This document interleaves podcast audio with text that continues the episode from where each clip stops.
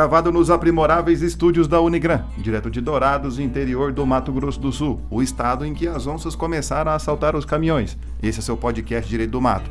Eu sou Fabrício Brown, mais judiado que calcanhar de gordo. E aqui é o professor Vinícius de Almeida, trabalhando para botar combustível para poder ir trabalhar. É um ciclo vicioso daqui para frente. Eu sou o professor Fernando Machado.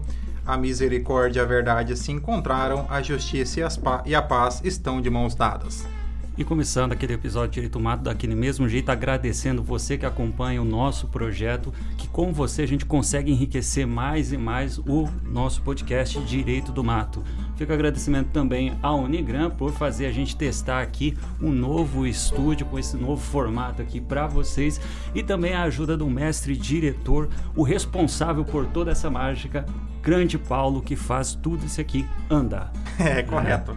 Não, eu, eu, gostaria de falar agora porque para audi a nossa audiência que quem estava falando agora era o professor Vinícius, né? Para quem ainda não conhece. É, o professor Vinícius faz ah, parte. Prazer, gente. Tá? Aquele boneco lá que tava nos outros episódios era eu. Tá. Ele não era o rapaz da Libras, né? Ele.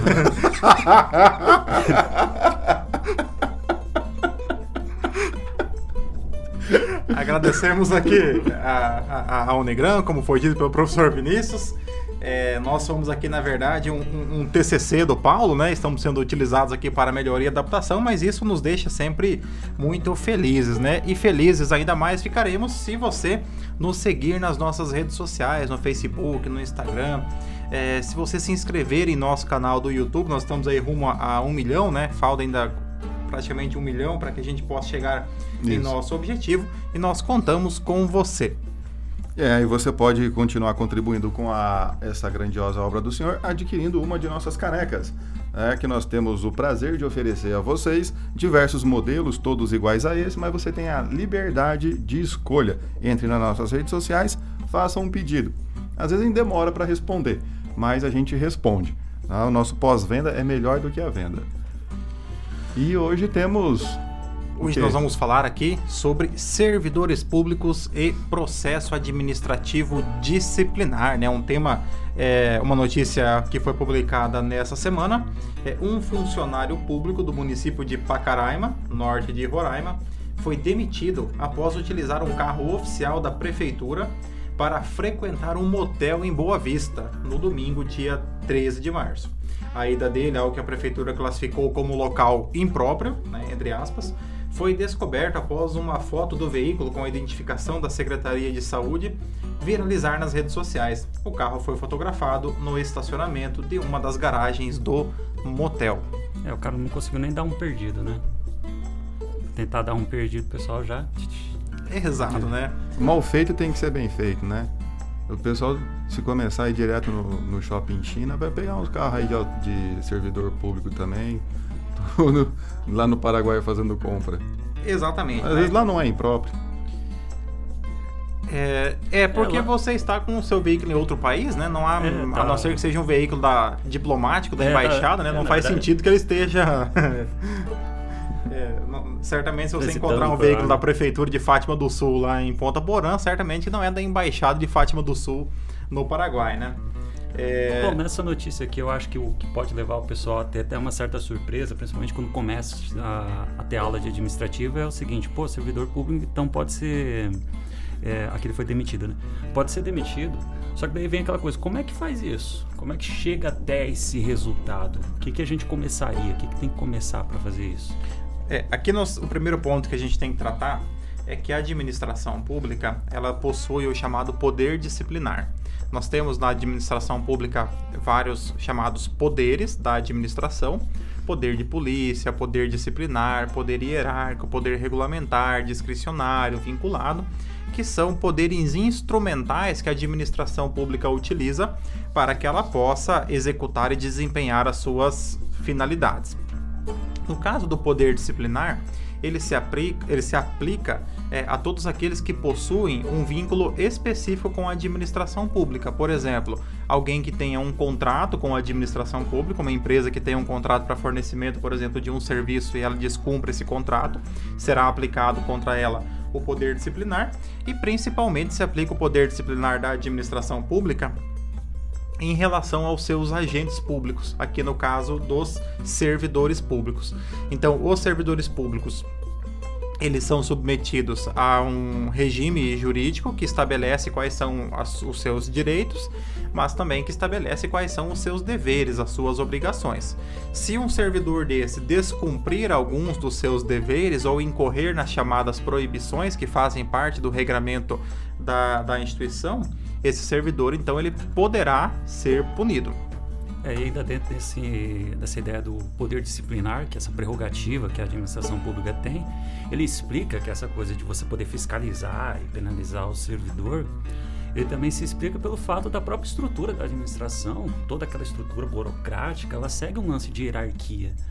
E é uma consequência lógica de um sistema hierárquico que você tem que fiscalizar teu subordinado ou então aquele que se mantém um vínculo, é, como por exemplo vínculo contratual, fiscalizar e também consequentemente penalizar. Daí acaba sendo, por mais que é uma prerrogativa, um poder dever por parte da administração. E que, porque também reza a lenda, né, ah, no, no cancioneiro popular, que o servidor público nunca é demitido, nunca é mandado embora, nunca sofre punição, etc. e tal. É que há todo um processo diferenciado, considerando que ele tem a estabilidade, né, para aquele que venha a perder a estabilidade, tem que garantir a ele um processo administrativo, já que diferente da iniciativa privada, o empregador ele pode dispensar o seu empregado, basta ele querer. Né? Na, na, o poder público ele não pode fazer isso com o servidor público, né? Exato. No caso da iniciativa privada, então o empregador ele pode demitir o seu empregado é, tanto pela chamada sem justa causa, no qual ele vai então arcar com todas as verbas rescisórias, aí a demissão ocorre por vontade e iniciativa do empregador, como também o, o empregador ele pode demitir um, o seu empregado com a chamada justa causa, quando o empregado comete a, uma das condutas previstas lá na CLT. É, e uma diferença muito boa também nesse ponto é que no direito do trabalho o empregador ele em regra tem que agir de imediato. Até porque, senão, acaba sendo uma espécie de perdão que a própria Chamado, acaba concedendo. É, o, o perdão tácito, né? É, é diferente mas, daqui, né? É, aí, no caso do servidor público, o servidor público, ele o servidor público aprovado em concurso público, ou seja, o servidor público efetivo, não existe essa dispensa sem justa causa. Ele pode ser desligado do serviço público? Pode.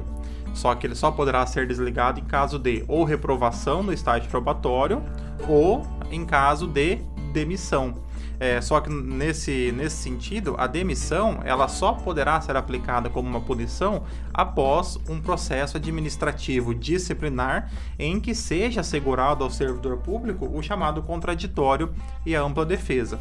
Então, quando nós falamos na administração pública em processo administrativo disciplinar, nós estamos falando de um procedimento específico que tem como finalidade a investigação, a apuração de uma conduta infracional praticada pelo servidor público é, e que, uma vez demonstrada pela administração pública a responsabilidade funcional, o servidor poderá ser punido com uma das penalidades previstas em lei. Isso faz muito sentido no próprio sistema, que é aquilo que eu estava falando, que é um sistema todo burocrático, todo hierárquico. Então existem regras para ser seguidas. Normalmente essas regras estipuladas ao servidor público são dadas em algumas leis específicas, como seus próprios estatutos, alguns atos infralegais, como por exemplo um código de ética, no qual exige que ele tenha, ele tenha a obrigação de portar uma determinada conduta que caso viole isso, né, caso pratique essa, esse ato considerado uma infração administrativa, um ato contrário às suas próprias normas, vai resultar então nesse procedimento definido pela Constituição para que seja apurado a sua responsabilidade. É, a Constituição, ela coloca o processo, o devido processo legal, ela coloca o processo judicial e o administrativo é no mesmo patamar de é no mesmo patamar de exigência. Então, em ambos os processos eu tenho que assegurar para as partes tanto o contraditório quanto a ampla defesa. Ocorre que no processo administrativo nós temos uma série de diferenças em relação, por exemplo, a um processo judicial. A primeira grande diferença, ela começa a partir da apuração, quem vai apurar a infração administrativa cometida pelo servidor. No caso do processo judicial, por exemplo, para apuração de um crime, aí o Estado conta com o poder judiciário que é um órgão permanente que tem como função, então, a, a apuração, mediante aí, a investigação do Ministério Público. Então, o processo judicial ele vai se desenrolar tendo o Poder Judiciário, então, essa incumbência de agir com imparcialidade para é, a, a, apuração da eventual responsabilidade do réu. Então, aqueles princípios do processo da Constituição, devido processo legal, contraditório, ampla defesa, se aplica normalmente ao processo administrativo. Sim, muitas vezes no processo administrativo você vai recorrer a algumas questões do processo, por exemplo, do processo é, penal. É, questões relativas a provas ilícitas, ainda que não no mesmo grau, mas questões relativas à, à oitiva das testemunhas, à imparcialidade daqueles que fazem parte do processo. Então você tem aí vários elementos que você acaba buscando é, tanto do processo civil, mas também do processo penal, para que você possa dotar o processo administrativo é, também dessas garantias que são asseguradas pela Constituição. É, a decisão motivada também, que é uma coisa que a, Constituição prevê, né, para o Poder Judiciário, também se estende também para as autoridades administrativas. E aí, assim, o acho que um ponto de partida também legal para a gente começar aqui a falar do processo disciplinar é onde a gente consegue encontrar, né? Porque cada ente ele tem autonomia para poder legislar sobre isso. E normalmente eles legislam isso dentro da, do seu próprio estatuto.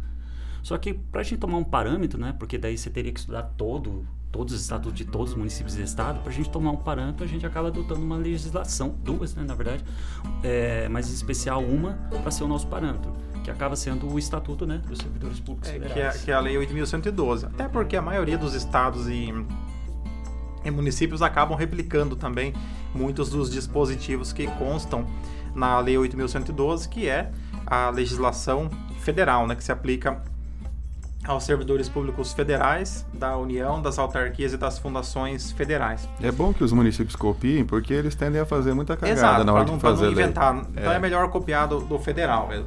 É, aí eu o primeiro ponto, assim, diferente do, do, processo administrativo disciplinar é que a apuração dentro, a apuração da infração administrativa pelo servidor, ela compete a uma comissão.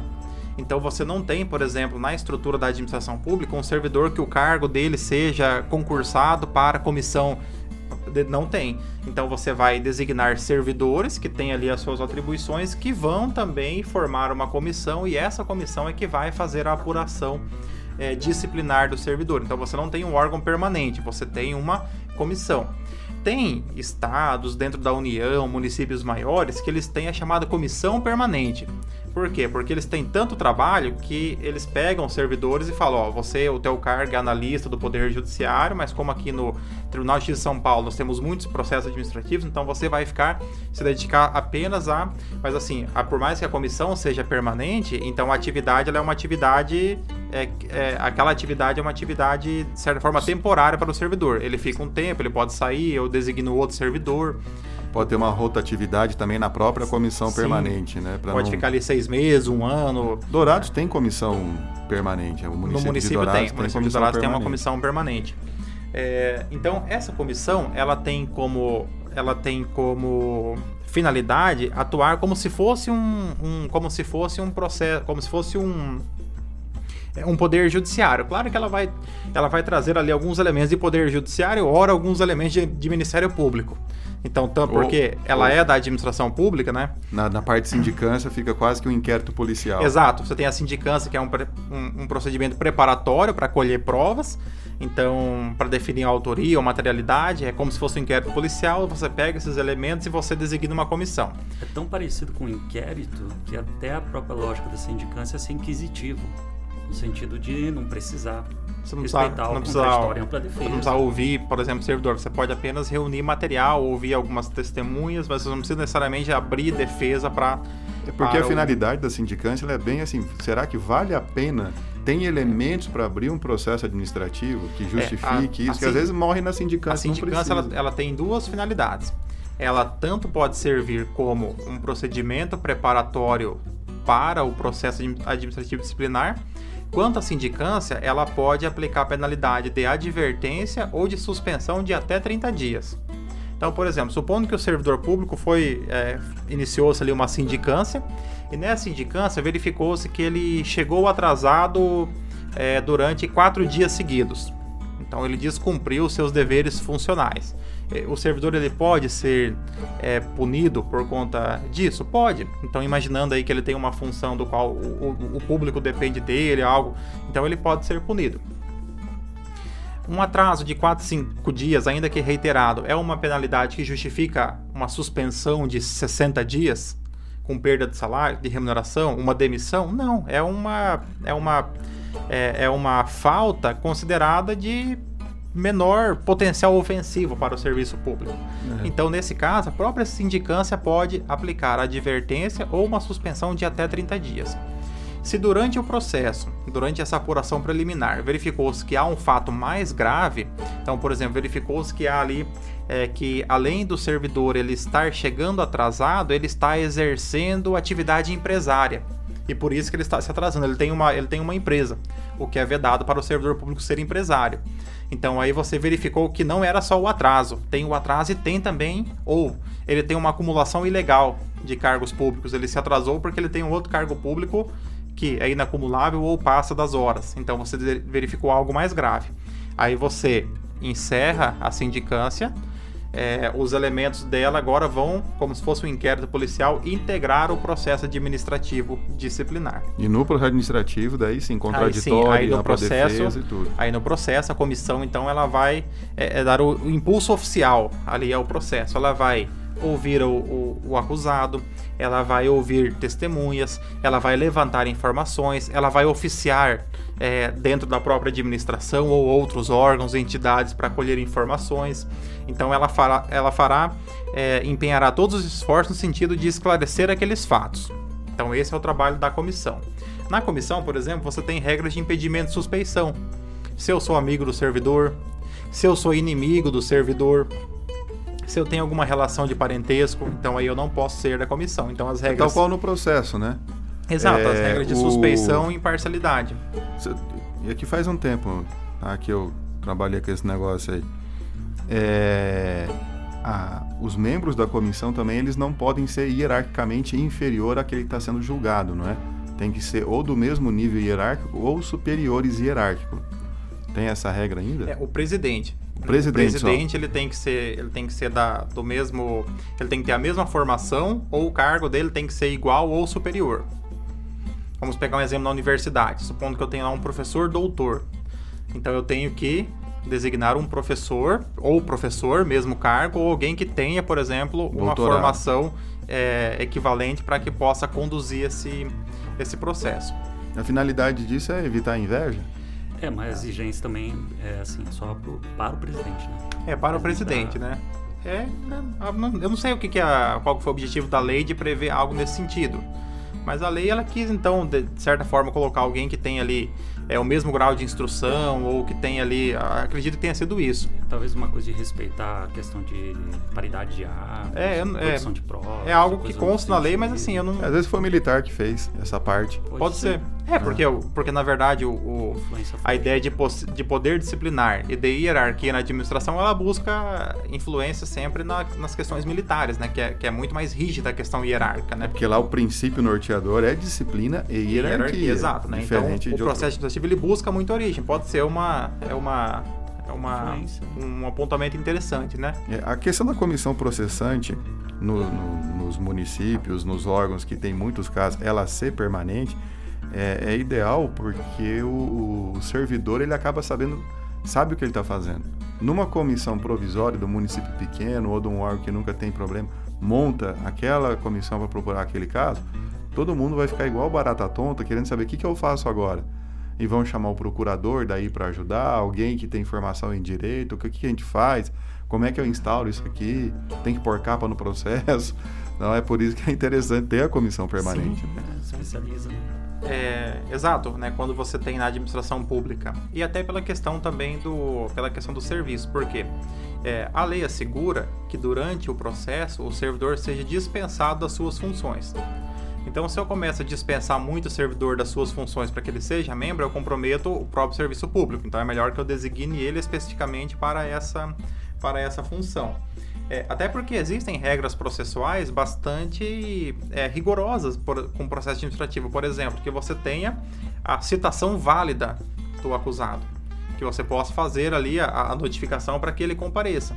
Então aí tem as regras. Eu devo fazer é, para a pessoa ou devo fazer para a sua chefia imediata, porque ao intimar a chefia considera-se que, que a chefia vai intimar o seu, é, o seu subordinado. É, ev eventualmente a publicação do de edital, caso a pessoa não seja localizada, que é o que acontece, por exemplo, nos casos de abandono de cargo. Abandono de cargo, a pessoa desaparece, né? Então você não encontra ela, você não encontra nem para trabalhar, você também não encontra para responder ao processo, né? Então aí você precisa respeitar é, algumas regras processuais. É, o processo administrativo ele tem uma fase de abertura, que é essa publicação em diário oficial da comissão, designação dos membros, é, o, o, termo de abertura do processo administrativo, relatando quais são os fatos que serão apurados, é, e depois ele passa para a segunda fase, que é a fase de instrução processual, que aí então a comissão tem como atribuição colher todas as provas necessárias para a apuração do, do ocorrido. Nessa parte da instauração, daí como o Fernando estava falando, né, o processo administrativo dividido nessa parte, a parte da instauração, a parte da, da instrução processual e tal. Essa parte de instauração, é, acho que vale a pena comentar o seguinte, como é, que a, é, como é que tudo começa de fato? Tudo começa a partir do momento que alguém aciona a administração pública nesse sentido. E aí esse requerimento, essa denúncia, a própria Lei 8.112 e também, se você pegar a 9784, eles também vão dar um padrãozão assim, falar assim, ó, é assim que a gente quer, por exemplo, que seja feita a representação, a denúncia, com a identificação e tal. Só que por mais que exija a identificação da pessoa que está apresentando a denúncia, a representação, se você pegar, por exemplo, é, a jurisprudência, eles aceitam denúncias anônimas. Até porque é, é que não, uma situação é que daí, conhecimento. É, aí no caso tem um, uma, uma questão formal quando você tem uma denúncia, que ela preenche os requisitos, que ela é identificada, narra com clareza os fatos e a pessoa assina, o que normalmente não acontece na administração pública, você verificou que o teu colega cometeu uma infração. Você vai lá é, assinar um requerimento de abertura de processo colocando teu nome, no outro dia você vai aí você vai protocolar e volta a trabalhar do lado dele. Então, normalmente isso não acontece na administração pública. Então, assim, aí o, o, fundamento da abertura, quando você tem um requerimento que, a, que atende aos requisitos legais, o fundamento é o anônimo. É o que volta aquele lance lá do poder disciplinar, né? Porque a administração pública tem um poder dever de, quando toma, é, tomando conhecimento de uma possível infração, tem que fazer todo um procedimento para verificar se É, a administração pública, ela, ela não poderia, por exemplo, pelo dever da autotutela, que é a administração rever os seus atos legais assim que imediatamente quando ela descobre, a administração não poderia, por exemplo, receber uma denúncia. Eu tenho um servidor que está, é, é, está desviando equipamentos do, do serviço público para fins particulares. A administração fala, não, é, realmente eu vi que sumiu aqui muitos equipamentos, mas eu, como veio, não veio assinada a denúncia, então eu não vou investigar. Não, é, o, ela... o, o, o, servidor que tira a xerox né, no, no, no, serviço do é, livro da... o, o estagiário que imprime, imprime o disciplinar Aí uma questão que se discute, que é objeto de súmula vinculante, é que o servidor ele tem direito, mas não necessariamente uma defesa técnica, ou, ou a ausência de defesa técnica no processo administrativo disciplinar não gera nulidade. É dada a oportunidade dele, por exemplo, é, contratar um advogado. É diferente do processo, do processo penal. No processo penal, se eu não tiver o advogado no processo criminal, o ato é nulo. É tanto que tem o defensor da ativo. Se a parte não apresenta o advogado, a defensoria pública Exato. vai o lá. outro advogado ativo ele vai atuar. É. Agora no administrativo, a pessoa tem a oportunidade. Se ele não constitui advogado, ele mesmo vai fazer a sua defesa. Ou ele pode constituir uma outra pessoa que não seja advogado para fazer a sua defesa. Por exemplo, um outro servidor. Isso não, não, não é isso não é vedado. Agora, a pessoa não constituiu advogado, deixou o processo acontecer. No final ela foi punida, aí ela pode alegar que a que houve anulidade pela ausência de defesa técnica, a súmula vinculante 5 entende que não, que ele poderia ter constituído. Se ele não o fez, ele optou por realizar a sua defesa de forma. A, é... a questão da administração pública não tem nenhum problema de tomar uma revertida no final, um revés, é deixar bem documentado na notificação e tal, é. que ele tem a possibilidade de contratar alguém. É, muitas quiser, vezes, etc. assim, isso acontece quando o processo administrativo é mal conduzido a administração pública, seja por uma porque não tem servidores capacitados, porque não é comum que as pessoas tenham processo administrativo, a administração perde para ela mesma. Então ela conduz um processo administrativo, aplica uma punição. Aí a pessoa ela é demitida, por exemplo. Aí ele ajuiza uma ação e nessa ação ele vai demonstrar uma série de falhas processuais. Aí devido processo legal, violação do contraditório, da ampla defesa, aí ele consegue anular o processo administrativo. Se você anulou o processo administrativo, aí ocorre a chamada reintegração do servidor. Aí o servidor ele volta para a administração pública e tem um ponto importante, ele volta e ele é indenizado de todas as remunerações que ele deveria ter recebido se ele estivesse em atividade. Então a pessoa além de voltar, ela ainda vai receber um valor razoável dependendo do tempo que ela ficou. Supo... E sem ter trabalhado. Supondo né? que ele ganhava ali, vamos lá, 10 mil por mês. 10 mil por mês dá 120 mil por ano. Se ele ficou dois anos sem trabalhar, aí ele vai receber ali no mínimo os 240. Tá 260, né, com o 13 terceiro, né? É, e mais dois. férias e então ele vai fazer esse cálculo. E sem contar a correção monetária. Exato, aí você tem essa. Então isso também acontece. Anulou o processo, significa que ele não vai mais responder o processo? Não, ele vai. Aí você tem que recomeçar o processo. Mas aí nisso pode acontecer uma prescrição, nisso pode acontecer que você já não tem mais os elementos, você já não consegue mais condená-lo. Aí voltando um pouquinho sobre o, a questão da súmula vinculante e a ausência de, de advogado não afeta o, o, processo administrativo, essa é a regra. Só que você tem situações extremamente excepcionalíssimas que vai precisar de advogado num PAD. Que é uma situação assim, super isolada, que é quando você vai aplicar infração administrativa para diretor de estabelecimento prisional. Aí nesse tipo de situação, aí tem até uma súmula do STJ que ele fala que nesse caso aqui ele precisa de advogado, mas é um caso super, super isolado. Um que eu acho muito interessante assim, mas até hoje eu nunca vi uma solução para isso, é a questão que o Fernando estava falando do e, e, aquele PAD contra o servidor que abandonou o cargo. Você vai precisar citar ele. E aí é, ele vai, não vai ter defesa. Então, nesse caso, será que precisaria de um advogado? Uma, um caso que eu acho muito legal sobre a necessidade ou não de obedecer essa súmula nesse, nessa situação. Aí Uma nesse, regra geral, não. É, aí nesses casos, a administração nomeia um servidor da ativo para fazer a defesa. Você nomeia um, um é. servidor público que preferencialmente tenha formação em direito para que ele faça né? para que ele faça a defesa do seu colega ausente, seu é, colega nos idos, já, nos idos de 2004, 2005, eu fiz diversas defesas em processo administrativo disciplinar na da prefeitura aqui porque tinha um convênio com a prefeitura e com a FGD por conta da, do, do local onde era o núcleo de prática.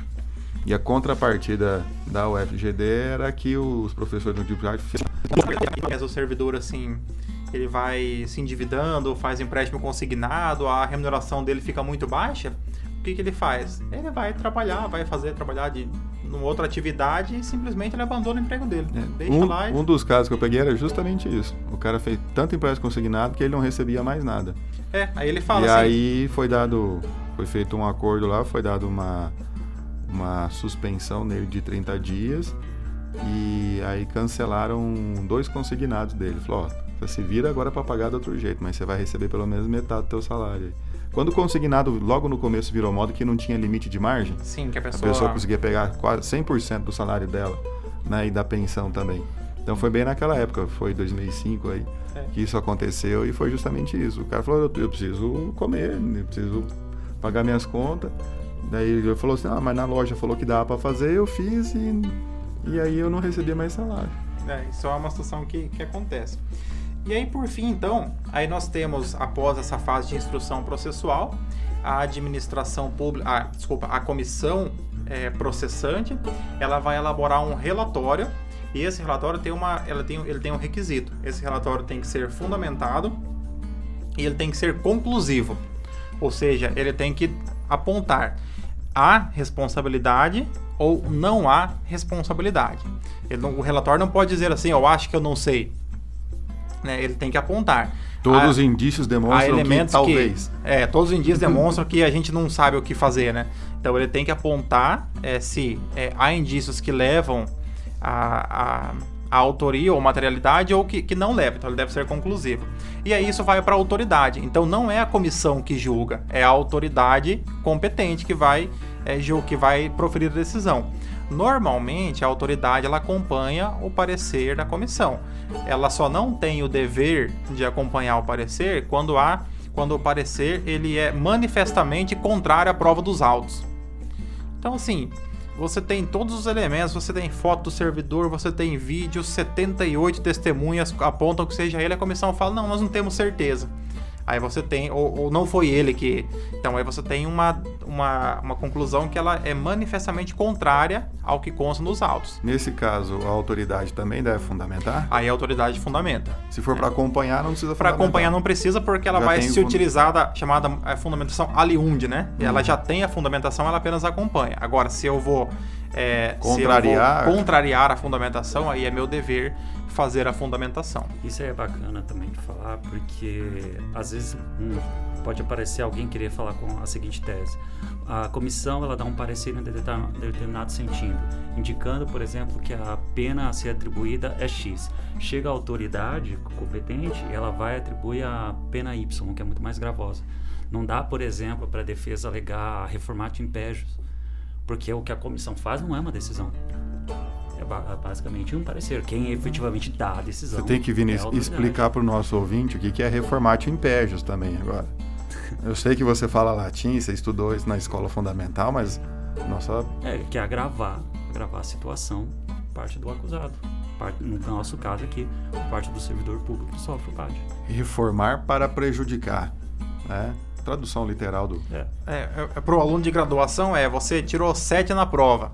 Aí você fala, professor, eu acho que eu tirei 8. O professor olha e fala, não, acho que você tirou 6, né? E dá é, o 6, né? É. Isso é uma reforma em prejuízo do réu, né? Agora acho que eles entenderam melhor. Exato.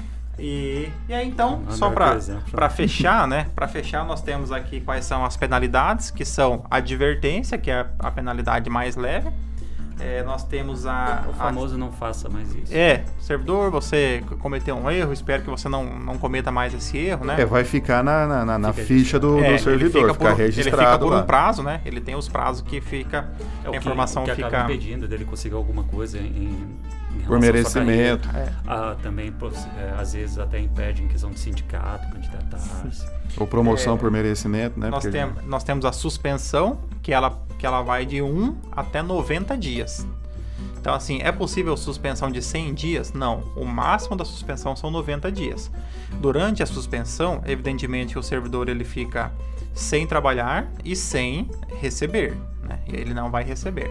A 8.112 ela até traz uma, ela até traz um, uma forma da administração pública no interesse da administração propor para o servidor o seguinte: servidor, você volta a trabalhar e recebe metade do valor. Aí, se o servidor, vamos pensar assim, que a administração tem lá um servidor que é só tem um bibliotecário. E aí ele não tem o outro. Então, para não ficar sem, a administração fala: você levou 60 dias de suspensão. Então você ficaria sem trabalhar 60 dias e, do, e dois meses sem receber. Então você volta a trabalhar e você vai receber é, vai ser punido só com metade. Aí, se o, aí o servidor ele, ele retorna e pode. A força trabalhar. do boleto traz ele de volta. É, aí ele, ele acaba pensando bem, né? E nós temos por fim a demissão, que é a pena mais grave, que é o desligamento do servidor, né? Só para fechar aqui, para você, irmão ou irmã, que está estudando aqui na graduação, o que eu sempre falo nas aulas, é o seguinte: exoneração não é punição.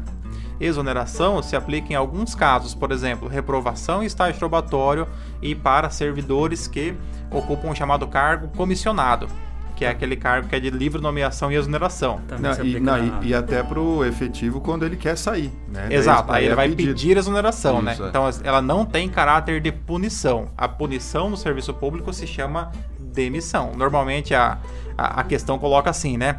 A penalidade de desligamento do servidor é letra A, exoneração, né? Aí o aluno olha e fala, agora eu se consagro, né? E vai lá e marca A, né? Mas isso é o que nós chamamos de manobra do inimigo, né? Que a questão coloca para você, porque a exoneração ela não é punição, ela é um desligamento, mas ela é motivada por outras questões, não por um descumprimento é, tem, um, tem uma outra funcional. situação excepcionalíssima onde é permitida a exoneração prevista até na Constituição é quando não há mais dinheiro público. No é, caso de corte. Quando a administração pública, artigo 169 da Constituição, ele vai falar sobre os limites da responsabilidade fiscal.